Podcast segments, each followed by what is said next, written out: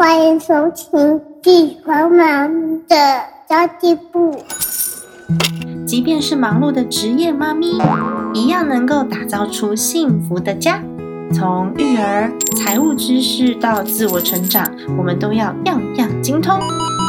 我是精算妈咪 Sandy Two，我会在这里透过自己自身经验的分享，以及访谈各个领域的专家达人，让你跟我一起打造属于我们自己的理想生活。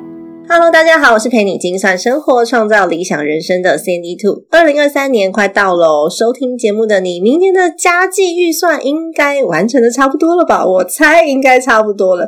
那么今年我们其实花了一整年的时间来讨论关于家庭财务哦。二零二三年，我想要跟你一起为自己多准备一份专业能力，就是一份工作再加上一份事业，超越斜杠的职涯一加一哦。工作呢是指我自己的定义啦，是指一段时间换取金钱；那事业则是以生涯为跨度，不断持续在进步跟发展的。那当我们发现生活中没有舞台，尤其是妈妈有的时候育儿，你会发现好像突然失去了光芒。不过我们也可以不用自我设限的去创。创造舞台，当妈妈可以很爱工作，很爱自己，很爱生活。那么今天邀请到的来宾是小笼包跟小龙女的妈妈，非常符合我二零二三年想要推广妈妈只压一加一这个主题。然后我今年五月份其实才采访过她，然后隔了几个月又出一本书，天哪，超强的！我自己写书已经写到一个天昏地暗了，但是被那个出版社催稿，已经校稿第四次了。没想到你居然可以三个月内 学一本书，那这次要跟我们谈谈远距工作者的职场攻略，我们要欢迎这位跨国文化职场的专家读者太太。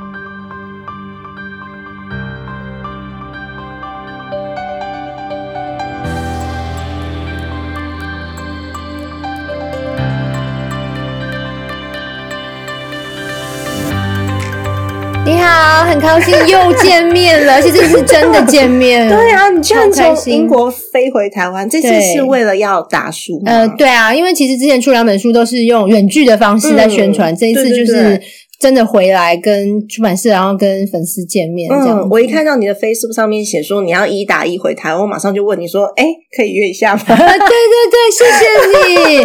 对啊，因为其实因为我行程比较紧凑。记得我们的约定就是要约这样，所以太开心，真的很开心。而且我全身心的佩服你一打一回台湾这件事。其实不用佩服，就是我太想回来了，所以我没有考虑很多。我就想说我要回来，然后我要回来多就长一点时间，所以我就不想要等我老公跟我儿子他们放寒假。然后可是我老公一个人一打二会有点辛苦，我就跟他说没关系。我带我女儿，哇！我自己带没关系，我自己撑喂单亲三个礼拜。讲完之后，完全我我那个 C 生影楼就说：“哦，你这样很勇敢呢，让一个人坐十三个小时长途，然后带他一就是一个人这样带三个礼拜。现在我也撑了快要满三个礼拜，好厉害哦！所以你快要回，有点快崩溃，真的。哎，我其实今年十一月我本来要去英国，这样我们就错过了。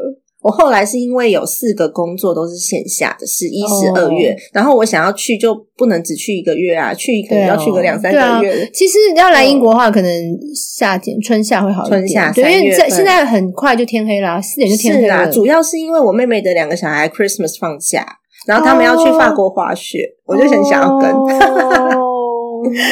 对，然后再来 Spring Break 好像就一个礼拜了，呃，两个礼拜，Easter 两个礼拜，四月，他说三月还有一个，二月还有一个一个礼拜，Half Term 是一个礼拜，对，哦，对啊，然后我就一直很想要出出去玩，差一点一打一个四岁的小男孩 去到英国，你可以的啦，你可以的，对我相信我可以，我最 我现在最远是到高雄跟台东，高错了，高雄可以坐高铁，但是台东要坐火车，就稍微台东会有点 challenge，对，台。东我们就是坐到那边去之后，再坐船去绿岛。哇，好棒哦！对啊，我最远就到这样，很不错。我觉得我会有这个勇气，也是因为我妹她每年都一打二回台湾，太厉害。她就是跟你一样，她太想回台湾，她就不想要等我妹夫的工作结束。对啊，所以只要小孩一 OK 放假了，她就立刻带着两个小孩回到台湾。我所以，我每次看见她都是大的帮忙拖行李，然后小的呢，可能就背在身上。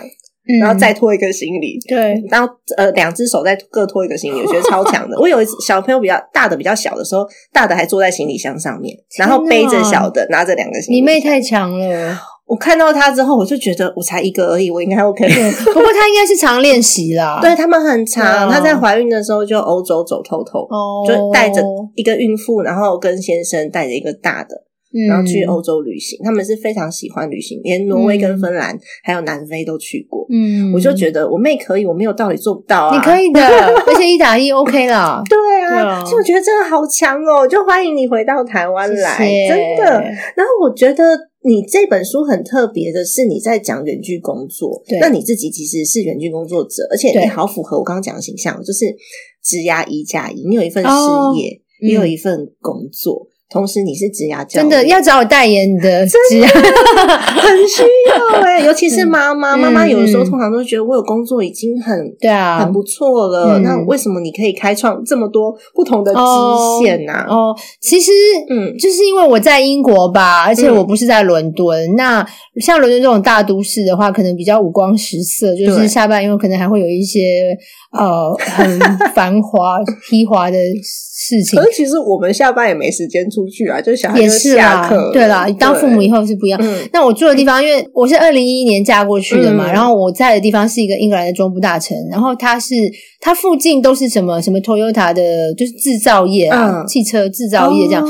所以比较不像伦敦这样人文荟萃这样子。嗯然后大部分的英国的店家，差部分大部分都是五点就打烊了嘛，嗯大部分都是这样子。对，所以五点对，就会很无聊嘛，因为你像看五点，然后如果你十一点睡的话，中间这段时间怎么打发？对啊，而且有的时候白天很长，对啊，对啊，夏天的时候到十一点天都还是还是亮的，然后你就想说四点多我已经买不到饮料了。对那时候去我去那个诺廷汉 Nottingham，然后就我们家离东西很近，很。近哦。对啊，对，我想说四点多，嗯，去哪里买饮料？对，现在稍微好一点，有些店可能会开到七点，嗯对，但大部分就是真的就是五点。对，然后再加上我我先生的关系，他一直都斜杠嘛，他是老师，可是他有自己的音乐的工作。嗯然后我后来开始在英国工作以后，发现我的大部分的同事都有一个斜杠的呃第二专长，这样、哦大部分都有。然后有时候是很跳痛的，譬如说像我之前的主管，他是一个、就是我们都是做 marketing 嘛，嗯然后他白天就是我们就是一样，就是提案啊，就是写写报告什么的。可是他晚上他是 DJ，嗯，哇好酷哦，对，很超酷的。然后另外一个主管是呃呃画画，他嗯开了很多画展。哦，就是几乎我认识的每一个人，英国人几乎嗯都有这样子的一个潜在的第二专长，这样，我就觉得我也要啊，嗯我我就那时候想说，那我要我会什么？好像也不会音乐，也不会画画，就只会写作这样子。嗯所以那时候才开始想说经营 blog，嗯然后经营粉丝页，然后后来就越来越多粉丝之后呢，开始就有出版社找我写书，所以其实是这样子开始的。哇，真的很棒哎！可是其实这么多的工作来说，对你来说，哪一些是工作，哪一些是你的事业？工作就是嗯九点到五点半，那个是工作，每个月可以领月薪的，对老板要我做什么，我全部都会做这样子。但是五点半以后，我就尽量不要做，尽量不加班，这样、嗯我分得很清楚。五点半以后呢，就是家庭跟我自己的事业，嗯就是我的。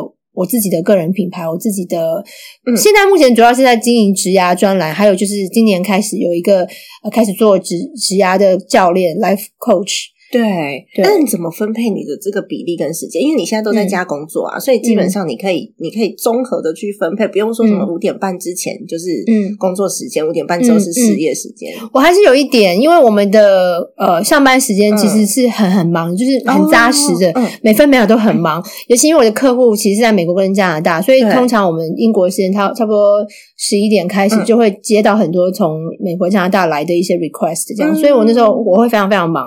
那偶尔啦，偶尔我会用 那个 lunch break 的时间，就是午休时间做一些我自己的事情，但大部分我都会，呃，公司要我什么时候要工作，我我就会在那个时候就是工作，这样我真的就是五点半以后，嗯我才会安排我自己的事情。那通常你也是妈妈，你应该知道，对其实五点半到大概八点，这这段时间也不是你的。超忙的，要煮晚餐、洗澡对对对，那通常就是八点以后，小孩子睡了以后，我才开始做我自己的事情。哦，所以其实就是抓时间啦，然后周末很重要。周末有两天，我有一天我就会排我自己的事情，就是我自己的 business，、我自己的呃事事业这样。嗯然后另外一天我就会留给家人。我觉得还是要有家庭，哦很重要，一定要一。定要有家庭。我以前试过，就是周末两天都做我自己的事业，嗯我觉得太累。我觉得你会 burned out，你会被烧干很快，这样一定要留一天是休息的，就是放空，然后跟家人在一起这样子。可是你先生这样算是神队友，因为你小朋友也才小的也才两岁多，他还没上学吧？他幼稚园一个礼拜三天，一个礼拜三天的幼稚园。对，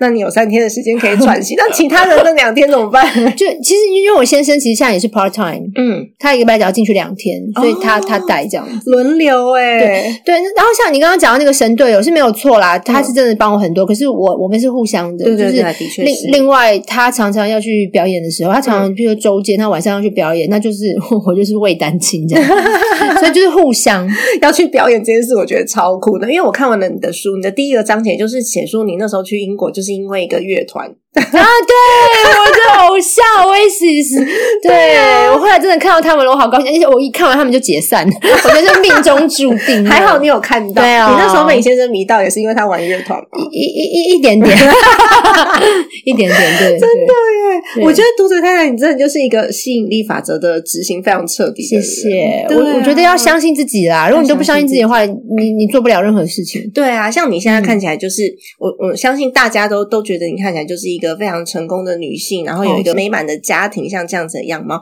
但是其实那时候刚去英国的时候，应该超辛苦的，超辛苦的。这也是为什么我会想要写职涯专栏，我想要把我的辛酸血泪史跟大家分享，这样子。因为其实这个是运气也不太好啦。我那时候去的时候是二零一一年，然后二零一一年是英国近三十年来失业率最高的一年。对，因为之前有一个 credit crunch，然后连英国人自己都找不到工作，然后我在那个时候去就很。自投罗网，然后又是外籍新娘。对我外籍新娘，我我还没有英国学历，我没有在英国念过书，我我就是我没有英国的 degree。嗯，我有工作经验，可是我后来发现，其实就算你的工作经验是外商，我如果是在台湾是帮奥迪汽车做公公关，奥迪是全世界的品牌，可是他们还就会觉得，嗯，那是台湾的奥迪，嗯，他不算这样。他其实英国人是这样，就是如果你有一份英国的工作，有英国的雇主，呃，就是你跟。你被英国的公司雇佣过，他会觉得他比较放心，就等于说有人帮他背书这样。可是如果你是没有在英国工作过，即便你在台湾是什么大中华地区的什么什么总监什么，他都会觉得他不信任这个经历，因为跟他的文化不一样。不一样，哎，文化差异有点大，尤其是你是行销类的工作，差异大。我后来才发现真的是这样，因为我认识很多，我后来访问很多很优秀的台湾人在英国工作的台湾人，有一些真的就是在亚洲是呼风唤雨，可是。到英国之后，就是要降很多级，从 junior 开始做。哦，真的。对，然后你刚刚讲那个 marketing 也是，因为 marketing 就是要了解当地文化，要接地气嘛。嗯。所以一开始去，你当然比较难嘛，因为你就是一个很新的外来者，这样，所以是要一段时间呃累积对这个生活呃对这个文化的了解，才比较有可能找到 marketing 的工作。所以，我我都会跟。台湾的朋友们、学生们说，就是 marketing 是可以，可是不要急，就是可能。这个方法是你一开始做一些跟 marketing 相关，但是可能不是直接 marketing，嗯，因为这个是要时间的，因为了解一个地方文化本来就不是一触可及嘛，本来就不是一天两天就可以发生的这样子，所以是慢慢来，有一个阶段，真的。然后我觉得你身上就是有一个不屈不挠精神这种特质，才能够在这个 市场市场上面接受这么这么多的挑战。你觉得哪一些特质比较重要？可以跟我们分享吗？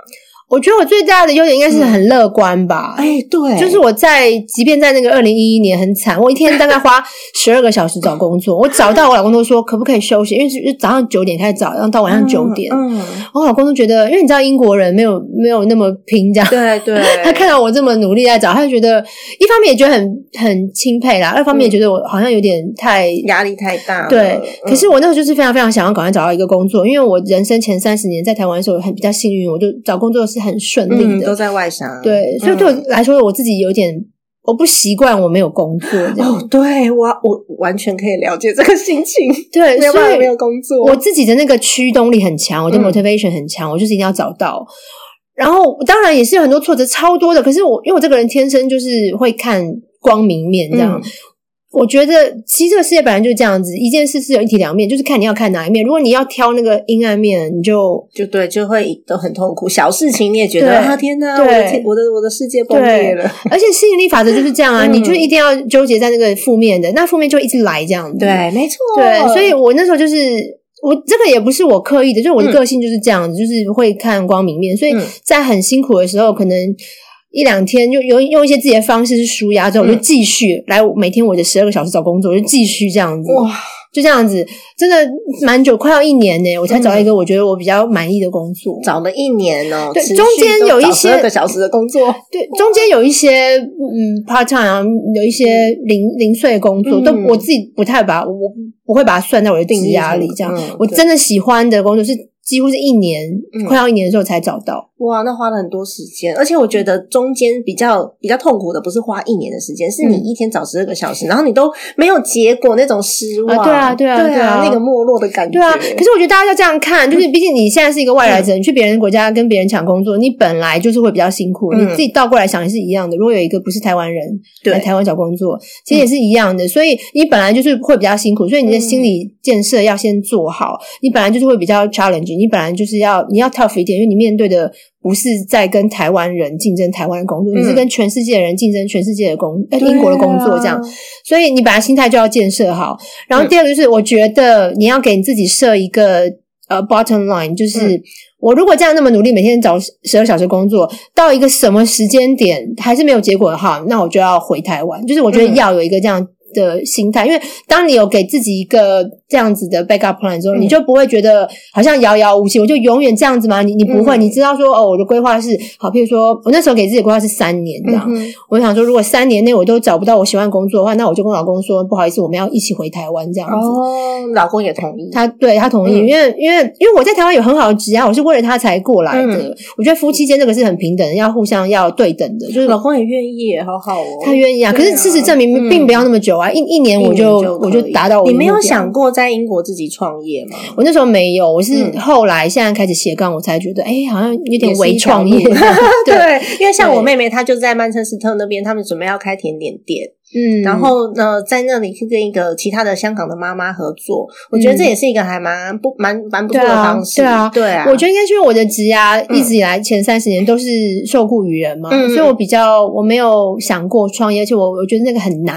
哦，可是后来因为访问很多很优秀的在英国创业的台湾人，嗯我觉得其实嗯是是很难没有错，可是他会他会更有成就感，因为那是你自己的是 business 这样。可是你知道吗？对我来说啊，就是你的这条路比较难，真的吗？对，要挤进一个什么世界 top 的企业，然后要当到一个、哦一个一定一定 level 的、嗯的职位主管这样子，对我来说好难，因为我基本上没有什么在外面工作的经验。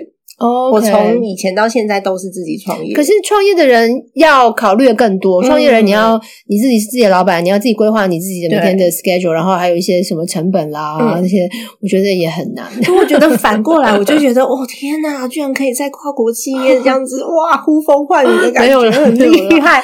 对我来说，就是一个非常遥不可及。所以，你如果今天跟我讲说要去英国找工作，然后要去应征一公司里面的职位，嗯我觉得对我来说实在是这个难度高很多。可是我一定听到我妹在那边开甜点店，然后他们又要做一些跟教育有关的东西，我就跟她讲说，好啊，如果说有机会的话，我就可以去帮忙这样子。嗯我反而是跟你反过来，我觉得是嗯因为我们的生活环境差异，嗯嗯去导致就是下判断的时候会觉得对说，你是不是家里有人创业？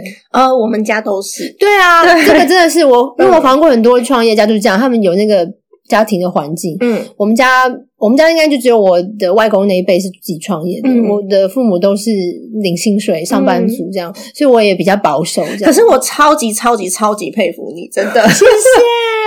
我觉得这是我完全我完全没有办法想象的事情，我们互相佩服，你也很厉害。哎、可是你晋升成二宝妈之后，你为了配合家里面的就是这些生活形态，现在也都完全远距工作了、哦。其实应该是说，呃，这个是水到渠成的，我没有 plan 说我要变成就吸引远距工作。对我那时候只是。呃，因为我生我女儿的时候是在英国的封城期间生生她的，嗯她两岁多嘛，对，然后 好可怕哦！对封城期间，对，嗯。然后那时候就因为就是封城很可怕嘛，然后我就在家里休育婴假，我就我就过着我的自己的嗯。在家里被封住的生活这样。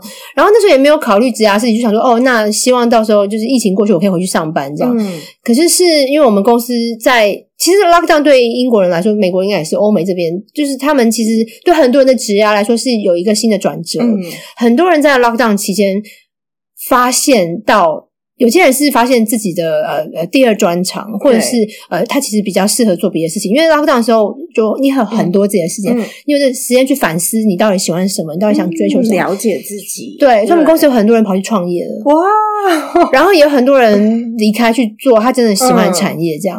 所以那时候我就开始想到，哎，那那我到底是想要做什么？嗯。我也用这个机会来想一下。然后那时候我想到的是，哎，我在这个公司，就之前那个公司已经、已经六年多，就很久这样。可是我从来没有在别的 marketing agency 做过，嗯我都不晓得呃其他公司是怎么运作的。所以如果有机会去一一间比较大的、更大的，然后可能就是在英国的排名是更前面的 agency 试试看的话，那应该会还不错。嗯结果我就吸引力法则嘛，我有这个念头，就有一个猎头 headhunter 来跟我联络，然后他就说：“哎、就刚好是符合我刚刚讲的，就是更大的，就是一个对。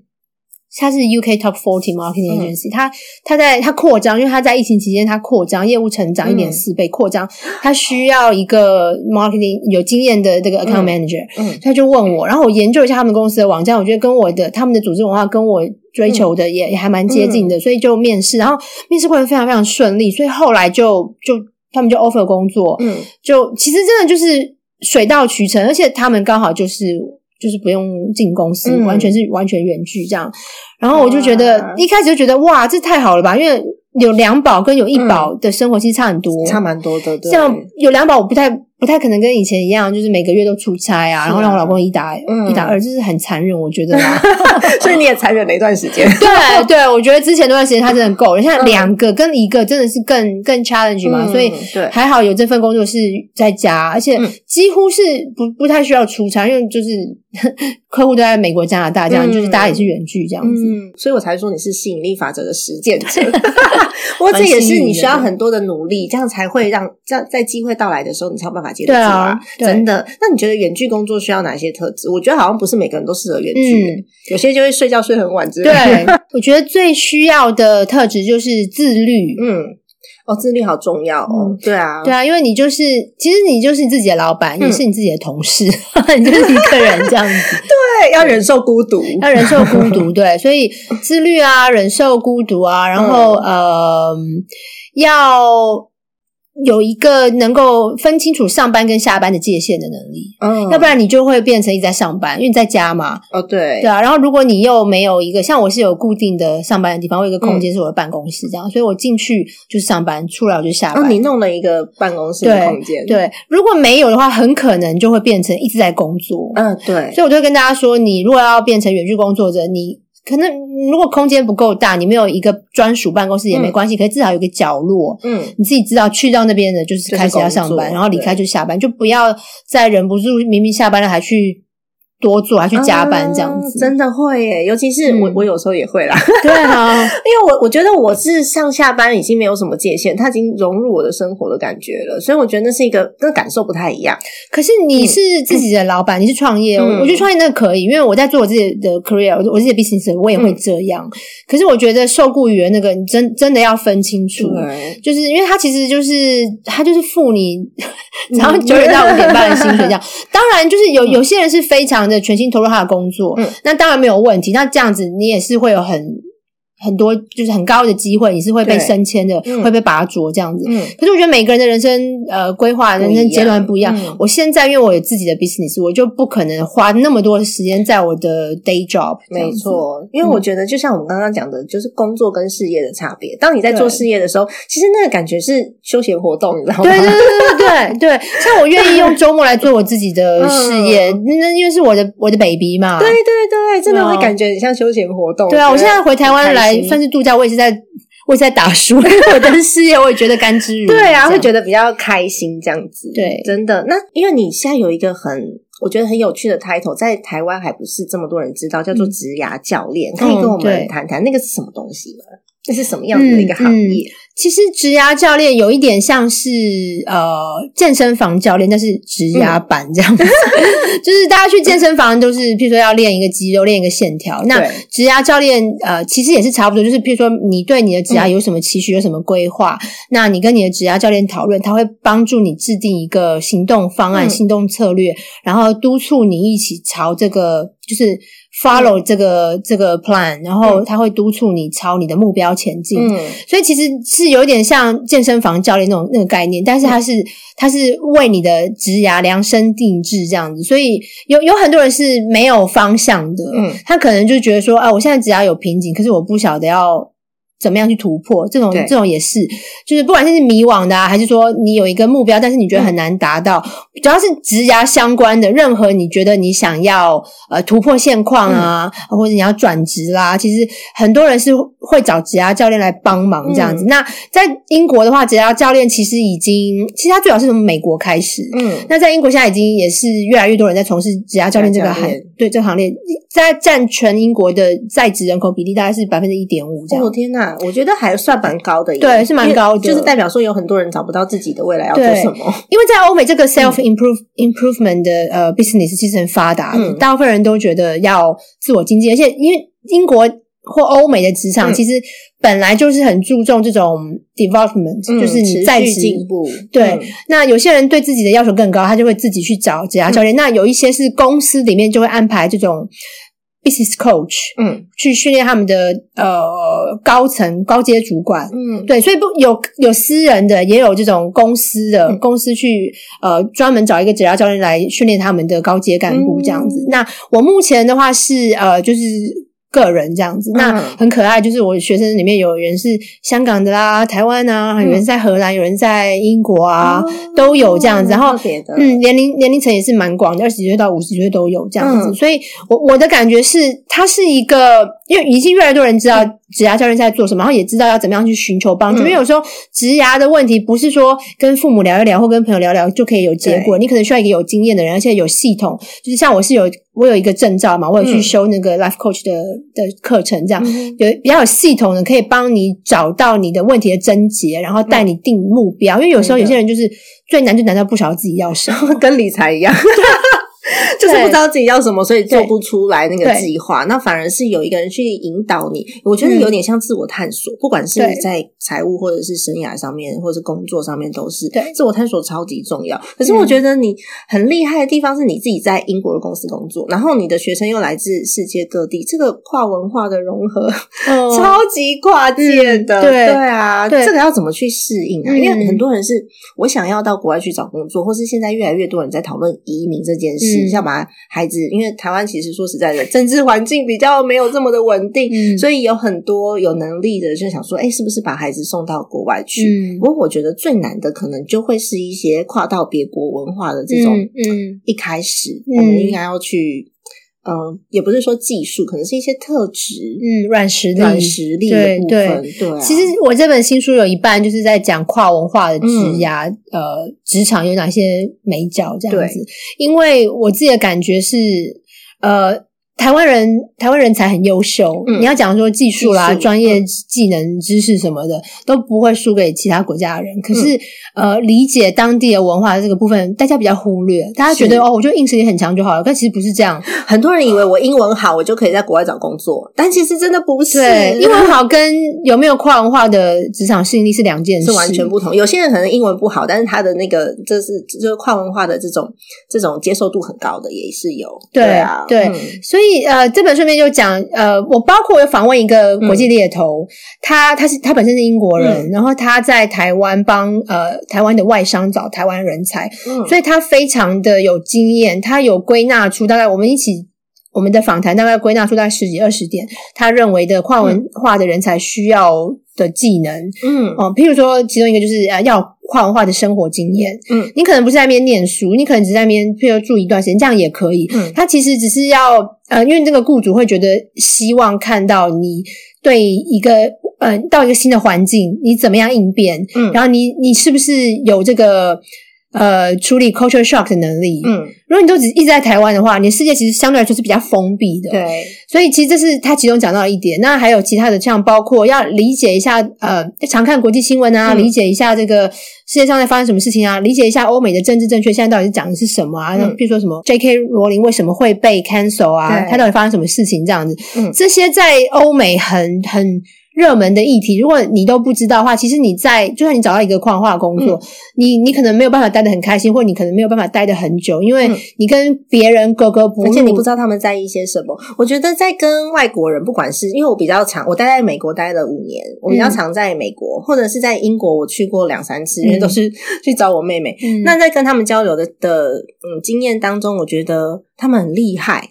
就是什么话题都可以聊，对。而且可以聊得很深入，都有自己的想法，对对有自己的观点，对，有自己的观点，尤其是你聊到政治的时候，你不觉得，嗯就算双方可能意见不同，你不觉得那个是对立，你就觉得它是意见交换。对对对，可是你在台湾聊到政治，你只要跟我是不同党的，就感觉是对。对立。对。我觉得关关键性的差别在这里。对啊，对啊。对啊，其实就是呃，你一样嘛。嗯。你在台湾其实有时候聊天的时候，有一些红线不能踩。对。在英国其实也有，所以了解当地文化，一方面是可以呃让你开启这个话题，一方面也是让你知道有哪些红线不可以讲，嗯就是哪一些话题比较禁忌这样子。是。所以这本书里面都有讲，因为我觉得真的就像你讲的，这个这个是个风气，越来越多人想要去国外工作，对，那你就同时软实力的部分也要一起增进，这样子，嗯。因为国外的雇主是真的是会看软硬实力，都会同时看。嗯，就像你书里面有写到那个纳粹的标志，哦，对对，那个真的太夸张了，嗯。就是，但是我我也理解为什么在台湾这个比较没有那么敏感，因为距离很远嘛，就是、啊。就是二二战二战的事情对台湾人来说很遥远，然后心理上也没有什么亲近感。可是，在英国或在欧美，那是一个每、每一个人都知道是常识，这样子，对。就是不可以去碰这个红线，嗯。这样子。就台湾人不知道，会觉得说，哎，这标志很漂亮，就拿来拿来把它当成艺术品还是什么？对，然后外国人就傻眼，怎么会？真的，外国人会傻眼。像你刚刚讲 J.K. 罗琳的事情也是一样，就他最近的新闻，我印象中好像有听有有看有看到，我可以可以跟我们分享看看。嗯，他其实是在、呃 Twitter 上面，他发表了他对于这个跨性别者的呃观对点，这样。对对他说他觉得呃有月经的人才才是女女生 这个话有错吗？呃，应该说生理上没有错，对对，应该说看你怎么解读这句话吧。那我觉得在欧美是每个人都有每个人的观点，每个人都也都很愿意大胆的讲出来。那他很勇敢，他讲出来了，他觉得是这样。可是其实跟这个社会的主流的价值，嗯现在来说是有一点抵触的，因为现在是呃讲究开放、多元、平等。就算跨性别者，就算你可能生理是男性，但你心里是女性，他嗯你还是可以定义成女生，，对，就是这个 gender identity 其实是自己可以定义的。嗯，那他讲这样子就，就当然就引起一些族群的反弹，这样，然后好莱坞很多巨星就跟他划清界限，这样，他就被 cancel 这样。嗯那当然也不是说谁讲的一定对啦，只是说我觉得大家在碰触这些话题的时候要小心一点。的，就是你不知道他们在意些什么，所以我们嗯可能要去多元的去了解他们到底在想什么。我觉得很有趣，是在国外好像连那种年纪很小的小朋友、青少年，他们都可以侃侃而谈，对啊，死刑啊什么的，哦他们都有自己的想法。可是，在台湾就比较少可以跟孩子去聊到这些议题对，他们也对都是课本上面背来的答案。对，这也是跨文化的职场适应力的其中一个关键能力。嗯，因为外国人真的很会说，因为他们从小就被训练嘛。对，很会，就想说哇，这个也可以讲。对啊，那一件外套可以聊十分钟。对我们相对来说，我们台湾人比较要到比较大的时候，才会开始意识到说，哦，我要发言这样子。嗯。可是他们是会讲话，像我儿子两岁的时候开始会讲话，就很多人问他问题，嗯。就是当然就是问一些简单的，说你要吃什么，你要玩什么这样。嗯。可是我们在台湾的话，可能就是会问妈妈，嗯，对不对？对可是，在英国不是，就是哎，你已经会讲话了，你就有自己的思考，嗯你有自己的意识，就问你这样。他们很习惯发表自己的意见，就算跟别人不一样，他们也觉得嗯，这本来就正常这样子。嗯，真的，像我儿子，我现在也这样训练他，有可能是因为我也有在国外待过五年的经验嘛。嗯反正我儿子现在比一般的小孩在台湾的文化定义当中，算属于难教的那一种。嗯，因为他自己的意见太多，那 应该蛮适合去英国的。都是自己的意见，应该蛮适合的因为我什么事都问他，甚至我们去哪里旅行要去哪里玩，我会带着他一起去找资料，嗯然后去听他的意见，嗯然后告诉他那是什么，你喜不喜欢，嗯我们一起来共同下决定。嗯但是你下的决定，你就不可以跟我说妈妈我不要。嗯，很好啊。所以我现在的老师都觉得，嗯，这孩子好像比较难难沟通一点，因为他自己的意见欢迎来英国真的，我好想哦，就培养自己的国际观，真的要打开视野，很重要哎。对，而且我觉得有这一点，就是开阔的心胸，你不管到哪个国家，我觉得适应的都很快。对，嗯，定见会比较少一些些。对对啊，，那你我想要问一下，你自己定义你自己是什么类型的母亲啊？我期待是跟我的小孩是比较平等的，嗯。就是像朋友这样。当然我知道有时候妈妈是需要呃。你你也不可能完全是朋友嘛，嗯。可是我希望我的孩子是可以什么话都跟我讲，就是嗯。无话不谈这样子，然后把我当成一个他可以呃，就是好朋友这样子。哦对，我希望是这样，所以我现在像比如说我现在回台湾跑通告，我带嗯着我女儿，然后我在家工作，因为我在家工作的关系，我儿子可以完全看到我都每天上班是怎么样的情况。我觉得这对他们来说是一个很好的。呃呃，理解妈妈的方式，对对对就他们就知道哦，原来是工作是这样，然后原来我妈妈是做这个。嗯那那我跟，而且我因为远距工作关系，我跟他们的相处时间也很长。嗯我真的是很希望他们可以以后长大以后，就是什么时候跟我讲。现在其实我儿子已经是这样子，他九岁，嗯他有很多话是只跟我说，不会跟爸爸讲的。对我希望以后我女儿也是这样子。那嗯其实有很多方法，就是对孩子，你就是要花很多时间陪他们。嗯对，那像我们这种要上班，然后要兼顾自己的事业的，那当然就是会比较辛苦，因为你要挤出那个时间。但是不也不是说没有没有办法。嗯我觉得让孩子接触你的工作，其实是一个很好的教育方式，因为这个学校不会教、啊嗯学校不会教，而且他会完全知道妈妈在做些什么，然后我们还可以机会教育他。对啊，就为什么这个时候妈妈要跟阿姨说这句话？那什么叫做开发票？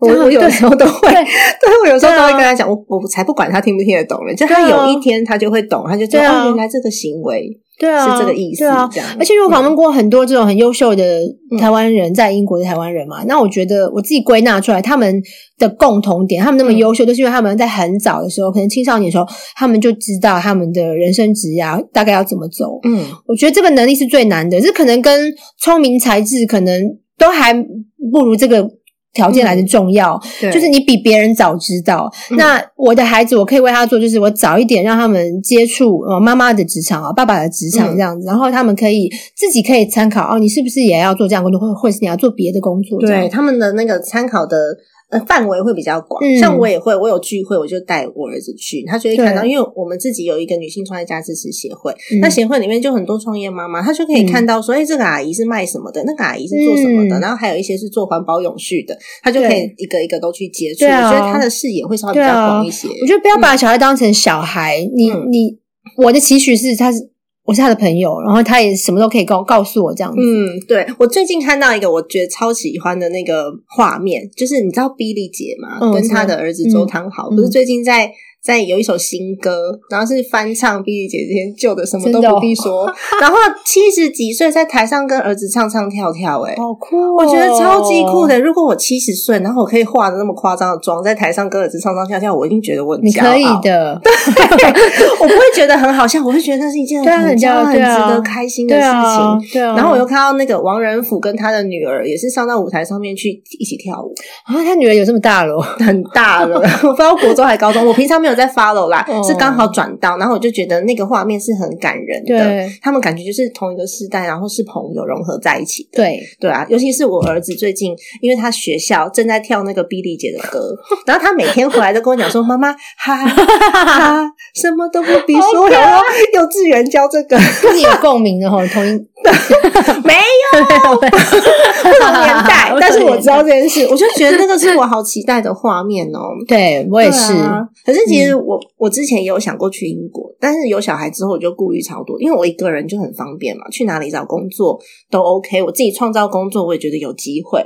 但是有了小孩之后，就食衣住行啊，然后包含他我要拿什么签证去，他才能够念书啊。这些都是个问题，所以我目前也是研究当中，嗯就是远距工作跟呃你拿不拿得到薪水，跟你能不能在那边生活是两件不一样的事情。真的嗯那其实这本书里面啊，真的讲到非常非常多的国际职涯发展，也有谈到跨国如何找工作的细节。嗯，我觉得，如果你自己是想要在国外工作的朋友的话，其实真的可以去参考这一本书，各大书局都有卖，然后细到连履历表要怎么写都对有。LinkedIn profile 要怎么写？对，LinkedIn profile 好重要，因为台湾很少人用 LinkedIn，除非你在外工作。对嗯在国外，呃，因为猎头跟那个 HR，嗯，百分之九十以上都是从 LinkedIn 看找人 LinkedIn，，嗯所以一定要有 LinkedIn profile。其实这本书很有点像工具书啦，我觉得很像欸诶、因为它后面就完全就在写 你要职场攻略的感觉。对对，嗯有一部分呢还特别强调这个远距工作的心态，因为嗯其实跟传统上班模式还是不太一样。就刚刚讲那些自律啊，那些条件这样。那有一部分是专门在讲跨文化求职，包括很实用的怎么找工作、怎么写履历、怎么建立你的 LinkedIn profile。对，所以，如果真的是呃，不管你是在什么年龄层，然后你如果呃，现在不管是在台湾还是在国外，嗯，如果你对这个话题有兴趣，这本书我觉得，因为台湾好像目前我还没有看到有人没写，有比较少啦。对，嗯，应该是会给大家一点点灵感，一点启发，这样。嗯，我觉得很重要是，如果你现在就有计划要陪着孩子出国念书，或者是你是双薪家庭，你想要有一些国外的一些生活经验。大部分的人都会告诉你说，你要先考雅思，要考托福。可是那其实不是最重要的事情，嗯那真的不是最重要的事情。嗯最最重要的是你的语言能力 OK 之后，你到底能不能够融入，能不能够在那边生活？就像我刚刚讲的，工作跟生活是完全两件事。没错，对啊，我那时候刚去美国的时候也是一样啊，就是生活没有办法融入你，没办法跟外国人聊上聊上天，你就会觉得是被很被孤立的，一下待不下去就想回家。对对，真的是这样子。那个那个心态上，就是、我觉得在国外要建立自己的社交圈，你才可以、可能待得久。对然后你才可以找到自己的重心，你才觉得哦，我在这个地方是有坐标的，我不是一个这样子飘飘来飘去这样子。对啊，就是异乡游子那种感觉，你不会觉得说这是你的家，嗯，所以你要让他觉得这是你的家的这种感觉。我觉得文化融入很重要。超重要的。对啊，不然你在那边，你知道爸爸妈妈都在台湾，所有的亲戚朋友、大学同学什么，全部都在台湾。嗯这时候你会在那里就觉得很孤单，我到底来这里做什么？嗯，所以它其实是一个生涯上面的规划。那如果有这样子规划的朋友，不要把它当成职涯哦，它其实是生涯规划的一部分。嗯、对。那欢迎大家到各大书局来参考这本书，它叫做 Work from home 也能发展国际职涯，远距工作者的职场攻略。耶。今天很谢谢读者太太再次来到节目超开心。期待你的下一本书。好，应该不会太久。不知道第四本书什么时候才会出，我们来期待一下喽。好好的，谢谢读者太太，今天的节目就先到这边结束喽。欢迎收听金算猫咪的家计部，留下一个五星好评。家庭理财就是为了让生活无余，分享这期节目，让更多朋友透过空中打造属于自己幸福的家。我们下一集再见，拜拜。